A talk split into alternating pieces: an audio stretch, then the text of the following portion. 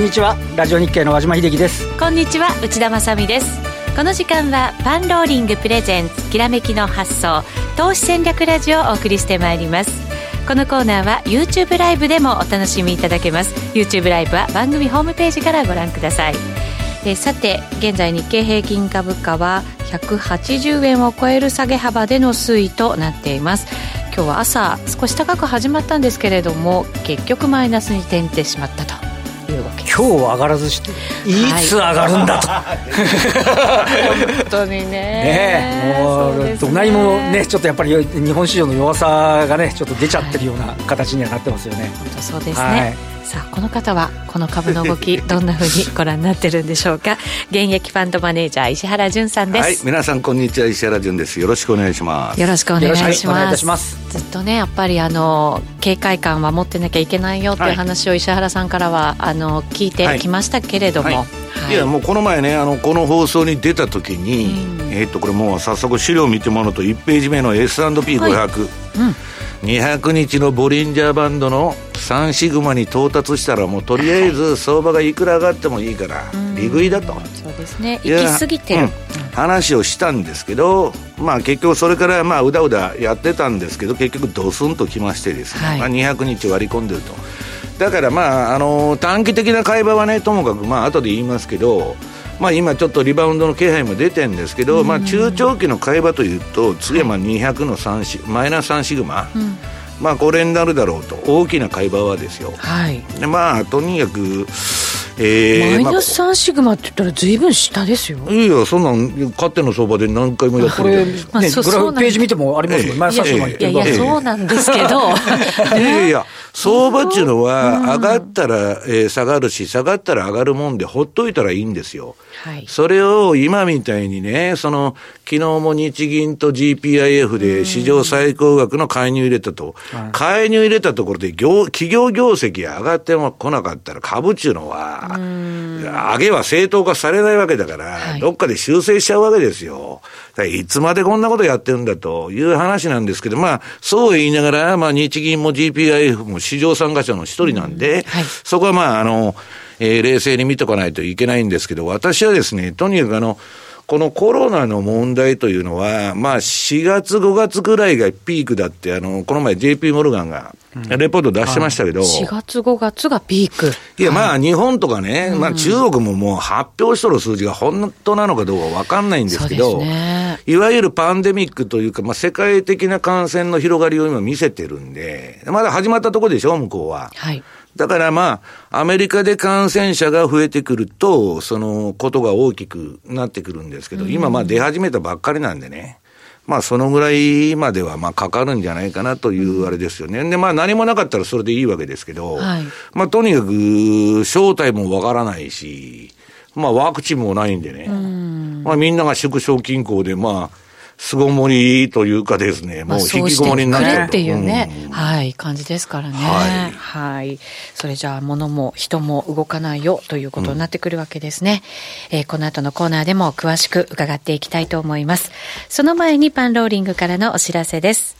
3月5日木曜日20時から坂本慎太郎さん、田代岳さんによる月例講義特別ライブ配信をお送りします。通常は2ヶ月に一度お送りしているライブ配信ですが、マーケットが動いている今、急遽開催が決定しました。激変する相場を、遠蔵さんとビーコミさんがたっぷり解説、含み損を抱えている方、おしめ買いを狙っている方、大集合してください。どなたでも視聴できますので、ぜひご覧いただきたいと思います。なお、視聴忘れのないように、パンローリングチャンネルのチャンネル登録がおすすめです。また、残念ながら延期となってしまった投資戦略フェアの講演の一部をオンラインサミット投資戦略フェア2020と総称して3月16日から19日木曜日の午後にかけてインターネット配信します。本日のゲスト、石原淳さんをはじめ、小次郎講師さん、坂本慎太郎さん、スポさん、大傍聴さん、高沢健太さん、竹蔵さん、角田和正さん、中原圭介さん、三沢さん、三沢隆則さんと出演者が続々決定しています。詳細が決まり次第、トレーダーズショップの無料メルマガに登録の方にいち早くご案内いたしますので、ぜひ番組ホームページからメルマガ登録してください。それでは進めていきましょう。このコーナーは投資専門出版社として投資戦略フェアを主催するパンローリングの提供でお送りします。それでは改めて和島さんに今日の株式市場についてお話伺いたいと思います。はい。まあ今日はね、もう寄り付いた直後ぐらい21,700円台があって、まあ、プラスでスタートしたんですけど、はい、あとちょっと値を消すような形になりました。で、まあもう皆さんご案内の通りね、今朝朝目覚めたらニューヨークダウは、えー、1293ドル高と。はい。ね、いうことで、えっ、と、これは18年12月26日の上げ幅、これが最大だったですそれを抜いて、幅としては最大。はい、率としてももう久々の5%ということでありまして、で、為替も若干こう円安に来てると。来たかと。うん、あの、108円台。ね、はい、昨日の、えっ、ー、と、に、日本も、えっ、ー、と、に、あの、日銀が緊急の談話を出し、発表して、あの、介入しますよっていう、あの、潤沢でお金流しますよっていうところから、まあ、プラスに転じて200円高。で、アメリカの方行っても強調しますみたいな流れがずっと来たんで、ね、今日こそようやく底入れかと。はい。で、いうことだったんですけど、あの、今日5番、あの、伸び悩んで、上値の重さもあったんですけど、今日、えっと、1時過ぎぐらいから、一気にマイナスに転じてきちゃって、はい、どうやら今日は日本銀行の買いが入ってないようだということの観測から、あの、一段とちょっと買い手控えの、えー、ムードになってしまったなっていうようなところでありますね。そうですね。加えて、協調利下げや財政出動は織り込まない方向で G7 の声明文が検討されているというような、そんな情報も入ってきたところもね。ウイルスに利下げしたって意味ないでしょ。協調の意味がちょっと。そうなんですかね。やらないよりみたいなところなんですけど。結局ね。そこあまり意味ない、効果がないってこと？だったら、はい、ジャブジャブにして量的緩和とかね、うん、その利下げしたら効くんだけど、うん今はその中国をはじめとするそのサプライチェーンがうまく回るか、まあ工場が稼働するか、はい、あるいは人がね、普通に街に出て消費してくれるかっていう話なんで、はいはい、利下げしたところでね、和島さんも私も 内田さんも別に誰も買い物するわけじゃないですから。そうですね。しかもあんまり外に出ないでほしいっていうようなね、動きがあって、要するに、だから、そういうこういう疫病的な動きっていうのはね、金融市場は体験してないんですよ。まあ、かってはね、ペストだとか、あの、えー、スペイン風邪だとか、そんなもん記憶にないんで、で、SARS、MERS はもう短期間で収束しちゃったんで、はい、今回初めてのケースなんで、織り込めないんですよね、結局。そうですね。そうするとなかなかやっぱりリバウンドの動き見せつつもしきらないってところがね、あるのかもしれないですね。そもそもがね、うん、こんなものはその触媒がその、えー、コロナウイルスになってるだけで、そもそも企業業績だとか、あるいは GDP に対して株価が高すぎたわけでしょ？ついこの前、最高値やってるわけですから。アメリカは、はい、別に2割3割調整したって、なんなら普通の経済活動で、それ以上行くとですよ。はい、これまた話が変わってくるんですけど、まあ、なんか、とにかく、ね、いろんな話が出てますけど、まあ何が本当か分かんないと。そうです。マーケットとしたらやっぱりちょっと、こう、株だけが突出しすぎちゃってるところもありましたから、うん、そうするとやっぱりなんとなく調整のきっかけ待ちみたいなものもあったんですかね。だからそのきっかけっていうのは、なん、まあ、もうパンパンにテンパってるところでね、要するに QE4 だと事実上の、で、下がるわけないと、で、選挙もあるからもっと買ったれやと。うんいうとこでやってたとこ、まあ、カウンターパンチが飛んできたと、うん、それはね、きっかけに過ぎなくて、そもそもね、いろんなことを言う人がいるの、サンダースが出てきたから、ね、アメリカ社会主義だから暴落だと、い。やだ、だからその、言ったらきりはないんだけど、はい、そもそもは株価の位置がちょっと高すぎるっていうか、やりすぎてんじゃないかなと。で、それをまた今みたいに下げたら個人もね、買い場が来るわけですよ。5年、10年、1回の買い場が。今まで買えなかった人たちところが、こんなほっといたらね、債務超過、あの、日銀とかが債務超過になっちゃうとかね、えー、年金がまたね、えー、大損つって大騒ぎになるから、支えちゃうわけでしょ。だからもう日柄で、まただらだらだらだらやるしかない、余計に時間がかかっちゃうっていうことですかね。はい。まあ、なかなかね、あとは中国はね、一生懸命、あの、財政だろうが金融だろうが、なんか一生懸命やってるじゃないですか。はい。日本はね、なんか手、手の施しようがなかなかね。だから、こういうね、危機になると独裁は強い。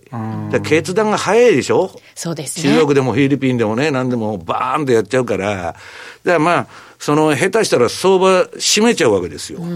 中国なんかは。で、まあ、それで言っちゃうとね、これね、今のもう相場っていうのは、あんまり分析してもしょうがないっていうのはね、はい、この上海総合指数の冷やし、はい、私はもうずっと言ってるの世界は国家資本主義に向かってると、うん、全部が中国化しとるんだと、うん、中国を見習えと、このね、本家本元のですよ、このコロナウイルスの発祥地の中国で、あんだけひどいことになってて、はい、株は上げまくってるじゃないですか。そうなんですよ、ね。窓埋めちゃいましたからね。そうでこんなものはね、論じてても意味がないんです。要するに PKO でしょ？はい。で、どこも同じことアメリカも PKO やりますと、日本も PKO やりますと。それ今言っとるだけの話で、じゃあ、それでね、PKO でね、どこまで持ってくんだと、3万円までやるのか、4万円までやるのかと。そんなことできませんよね。だから私はね、えっと、資本主義とか、その自由主義を信じるんであれば、市場っていうのはね、はい、あの、官僚とか国がですよ、手突っ込んできたらダメなんですよ。はい、だからそれをね、もうこれに尽きると。要するに今の日本市場どうですかって言われても、いや、昨日でも PK を入れてるだけじゃないですかと。はい、それ以外誰がか、その短期筋は変えますよ、それは。だけど、それはね、なんだ根本的な解決にはならないと。ただね、えー、っと、昨日、おとついか、あの、アメリカで久しぶりに、はい、あの CNN が出している恐怖と欲望指数。はい。これどっかにあったな。えー、っと、何ページだ、資料の。えー、これが10位以下になったら買いだと。えっと、この番組に出てる、あのー、ラリーの、はい。成田さん？成田さん。うん、成田博之さんが、はい。言ってるんだけど、まあこれ10位以下になったらね、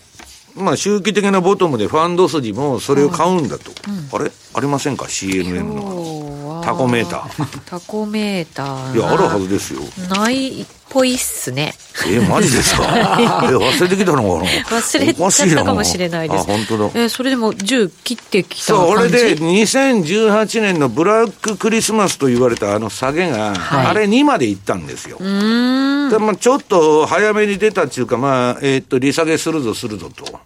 いうことなんですけどね。はい。まあ、私はね、この利下げっていうのは私危ないなと思ってんですね。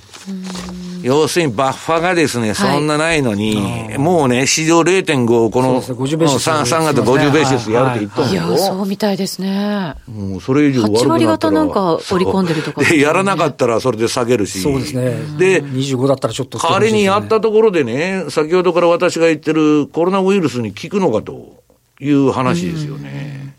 だからまあそこら辺がね、非常にまあ、えー、微妙なところではあるんですけど、えっと、これ、あのー、どこだっけな、えー、っと、このね、このチャートを見てください。はい、何のチャートでしょうか。探しながら行くっていう。グローバル、あ、え、えー、っとね、フェッドのバランスシートと SP500 の推移、はい、10ページですね。これね、こんなジャブジャブにしてるのに下げてんですよ。うん。は普通だったら、だから理屈から言ったら、ポートフォリオがどんどんどんどん臨転機回してるんだから下がらないのに、大暴落しとるってことはね。はい。これは量的緩和とか利下げで効くのかという議論が向こうの市場でも起きてる。へえ、もうそもそもそこから。そうなんですよ。で、もとにかくもうこの12年間上げ続けてきたもんですから、もう向こうのね、投資番組も軽薄になったとか幼稚になったとか言われてて、もうばっかみたいな番組ばっかやっとるんですよ。いや、本当に。いや、買ってたら何でもいいんだと、インデックス買っとけやと。まあまあ、そうでしょうね。いうね、えー、風潮で、なんかプロレスラー見て、でけえ親父が出てきて、なんかがなれ立ててるみたいなね。うん、それが一番視聴率がいいっつうんですよ。いかにレベルが低いかですよね。で、まあ、それはともかくとして、このヘッドのバランスシートが、えー、増えてるのに株が下げてきたと。これが一つ大きな変化。あとはね、えー、次のブルームバーグのチャートの、えっと、11ページ。グローバルマネーサプライ。この S と S&P500 の推移と。要するに、じゃんじゃん世界中で金ばらまいてるのに、株大暴落してるわけですから、はい、じゃあ利下げして効くのかよと。効かないともっと下げろっていう話になってくるわけですよ、最速相場にそうですね。で、イールドカーブが立ってくるっていうね、嫌なパターンになるわけ、短期が下がって。はい。で、長期はね、変なインフレになるんじゃないかみたいなことになってくると困るなと、まあ、まだそこまで言ってないんですけど、いう話が、まあ、ちらほら出てきてるということなんですね。うん、うんそうですね。そうすると、まあ、こうなった時は、これまだまだ買い場なんて探すっていう感じではないわけですかね。あのね、いや、買い場なのか分かんないの。買い場なのかもこんなにドスンと下がってるんだから、とりあえず、このまあ、ね、金融緩和を交換して、市場戻すかもわからないけど、私が言ってるのはね、皆さんに、今回もわーわーわーわーもう、私のところに電話かかってきて、一体どうなってんだ、この相場はと。で、そこなのかと、昨日あたり。はい、いう電話が多いんですけど、いや、そこだと思ったら買えばいいと。で、まだ下げるんだと思ったら戻り叩きゃいいんだと。でね、一番まずいのは、このあのコロナウイルス騒動を見ててもわかるんですけど、初動で抑え込まないと、日本もそうだけど、はい、こんなもん広がってから何言ってても、意味はないんですよ。まあね、そうでしょうね。だから、その、相場の損切りと一緒なんだって言ってるわけ。このコロナ対策見てても、原発でも何でもそうなんですけど、初動でどう動くかっていうのはすごい重要でね。で、和島さん言うように中国を思いっきりやっとると、はい、もうだって、本当にもう封鎖しちゃうわけですから、はい、日本で言ったら横浜市封鎖とかそういうレベルですよ。ね、なことできようがないじゃないですか、日本って。で、とにかく、その、今回ね、ものすごくまあ、お衣装が発生しとるとか、まあ、その損が増えたと、はい、急に一旦含み益からいきなり落とされたっていう人が多いんですけど、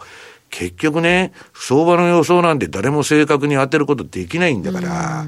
要するにね、その初動で、ダメだったら損切りを入れないと、ね、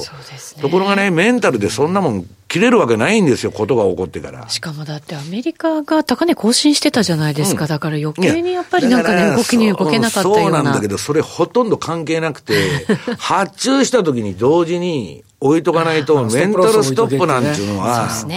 で、近づいてきたら取り消すんですから、入れといても。うん本当に。いや、よくやりますよね。だから、要するに相場のね、損は今回予想が外れて損しとるっつ、損したと思ってる人がほとんどなんですよ。はい、ウイルスなんか大丈夫だ、大丈夫だと。いや、違うんですよと。うん、予想っていうのは間違って当たり前で、はい、損が出た時の対応のまずさが、損を広げちゃう、大きくしちゃうということなんですね。これまあ4ページに資料を持ってきて出してるんですけどね。危機対応のまずさと、なんだか、マザーズ指数がすごいきつくて、消化損率がなんかもう3割近くなっちゃってるっていう、あそうなんある証券会社の試算だとですね、ちょっと今日なんかもね、戻ってもやっぱり、お衣装でね、いやだからインデックスだけなんですよ、どこもしっかりしてるのは。そうですね。なんか相場に対しても、また感染症に対しても、危機対応のまずさというのはね。いや、だから本当にね、スト何でもそうなんですけど、ストップロスで、それはね、機械的に入れとかないと、はい、私も内田さんも和島さんも切れませんよ。はい。で、相場待ってくれないから、あ、200円安だなと思ってたら、もうあっという間に500円、1000円安しちゃうわけですから。まあだからそこがね、えー、っと、いつの相場もそうなんですけど、これからもそうなんですけど、じゃあ、売ってたらまたかつがれるってこともあるんですよ、1000円高とかね。ねだから、売りにしても買いにしても、もう、ボラテリティが半端じゃないんで、そこがね、今の相場で、えー、何が一番大切かって言ったら、売っても買ってもいいけど、ストップロス入れると、いうことなんですね。本当そうですね。うん、はい。売りで持ってらっしゃる方もね、結構いらっしゃるいや、だからもうね、やばいっていうのは、はい、なんでストップロス入れろか、入れないといけないかっていうとね、この6ページのニューヨークダウと1日の値幅、うん、これもう明らかに2018年から相場は上がってるんだけど、相場は感触を起こしとるわけですよ。わかります？量的縮小やったり、うんぬんやったりして、はい、で、明らかに、これまあ地震みたいなね、はい、あの、この赤のね、和島さん、その、あれ見てると、もう、上下の触れがでかすぎるじゃないですか。こんな相場ね、ストップ入れてなかったら、どんなことに巻き込まれるか分かんないって。だから私はね、相場で一番重要なことは、大きな損をしないこと。89年12月に日経平均買って大丈夫だ、大丈夫だって言ってると、30年経っても利食えないわけです。そうですね。ええ。だから資金効率が死んじゃうんで、んその、相場で一番大事なことっていうのは、とにかく大きな損をしないことなんですよ。はい、そうですね。だから、こんだけね、強烈に、昨日もね、その、えー、ニューヨークダウがあんなに上がったって言ったら、はい、私は嫌だなと思ってるんです、逆に。じりじり上がっていく相場は信用できるけど、はい1000ドルも上がったら1000ドル下がるじゃないかと、可能性はね、うん、あるわけですよね。だから、ちょっと気持ち悪いと、ほいでまあ、このところのニューヨークのサイン見てたらね、こんなもん間に合わないっていうのは、えっ、ー、と、この5ページのナイアガラの滝と言われてるんですよ。そうですか、落ち方がね。だってこんな、内田さん、水が急激に落ちてるみたいな、並ぶに落ちとるわけですよ、これ。いや、本当ですね。ねだってこ、これを、じゃあ予想できますかと、いや、大丈夫だ、大丈夫だってみんな言ってるわけでしょえー、風邪だと。うん。軽症で誰も死んでねえじゃないかと、そんな。だけど、だから立ちが悪いわけですよ。うん、元気な人がみんな歩き回って広めちゃうからね、感染させちゃうっていうね。だから、まあ、要するにボ、ボラテリティっていう意味では、まあ、久しぶりにビックスがね、跳ね上がったりしてんだけど、はいまあ、ちょっと気をつけないといけないかなと、これからもですよ。うん、本当そうですね。えーえー、さっきもあの、これ解説いただいたニューヨークダウの1日の値幅って、まあ、もちろんその水準が高くなってるのもあるんでしょうけど、うん、リーマンショックの頃に比べても全然それよりも大きいわけですもんね。うん、そうなんですよ。まあ、それはね、あの、相場の単価が、分母が上がってますから、それでかくなる、まあ、率はまあ、あれなんですけどね。それがでもちょっと、今回2年間にわたってそのね、ボラティリティの大きい状態が続きまくってるっていう。これで済んだらいいんだけど、えー、それでね、上にも下にも出てるでしょ。はい。俺はやばいんですよ。だから、売り方も買い方も気をつけないと、もうね、えー、テスラのあの大暴騰みたいに売ってると担がれる可能性もあるし。ねうん、だから、相場中のあの中国の上海売ると知りますよ、本当に。だから、い理屈じゃないんですよ。もう価格の大きなそうなってるんだから、切らないとダメだと。本当そうですね。はい、はい。降らされまくっちゃうっていうね、感じになってるわけですね。はい。はい。えー、そして日経平均などのチャートもご用意いただきましたけど、石原さんのこれ、そうですね、石原さんのそのね、トレードのやつです7ページのね、これはもう順張りでやってたら、完全に売りになってるんで、これは大儲けになるわけですよ。で、ね、私がね、一部ね、えー、機械的売買とか、まあ、コンピューターの自動売買推奨するのは、はい、相場に乗れ乗れてないってことはありえないんですよ。そうですね。順張りでついてたら、ね、これまあ別に私のトレードモデルが当たってるとかそういうことじゃなくて、別に MacD でも何でもこれ売りシグナル出てますから、であとはトレール注文流して、もう対処するだけと。日経はね、和島さんじゃないけど、戻りが鈍い。はい。にえー、っと、これ、236しか戻してないでしょ？で、今日また沈没しちゃったと。23.6%、うん、はい。で、ニューヨークはまあ382まで戻してですね。ああ、全然違いますね。なんかとにかく最初に日本がでかく、最初に下げてでかく下げて、で、戻すのは一番後で値幅小さい。本当ですよね。だから、ニューヨークを買って、日本を売っときゃですね、はい、なんとか飯が食えちゃうというのが続いてるわけですよ。で、まあ、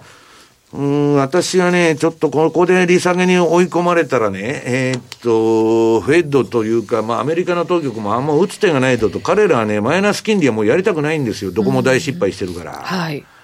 で、これ、まあ予想によると、この9ページのもう3月の50ベーシスはね、すでに織り込んだの、相場に。これ買う材料ではもうないんですよ。次のあれが出てこない限り。はい。だから、まあ、さっき言ったあの、バランスシートと ASP500、グローバルマネーサプライとあれ見ても、金ばらまいてる中で下げてるっていうのはね、ちょっと、深刻じゃないかと。そうですね。もうそこだけでは、もうどうにもならない感じになってるってことなんでしょうね。そういうことです。ね、で、まあ今、あの、ドル円もね、えー、なんだっけ、ちょっと小康状態になってんですけど、そうですね。まあ、為替の話もせいということで、はい、ちょっと持ってきたんですよ。まあ、これはね、どこも方向性が同じなんで、うんコロナウイルスが起ころうが、利下げが起ころうが、はい、まあ、サインが出ないんで、うだうだうだうだのレンジなんですけど、まあ、だんだんそれでも、フレは、ラッパ型みたいに広がってきてるわけですよ。ああ、こっちもだからね、うん。これもだからストップロスの徹底だと。はい。で、まあ、じゃあ、どこがね、中長期の大きな買い場になるのは、この、さ、最初に出した SP500 の今の、えー、SP500 の値段。はい。今日の朝まで、えー、値段がこれ入ってるんですけど、えー、200日移動平均を割り込みまして、皆さん。まだまあ、マイナス2シグマにもいっとらんわけですよ。そうですね。うん。だから、まあ、なんてことはな、なんてことはないっつったらあれですけど、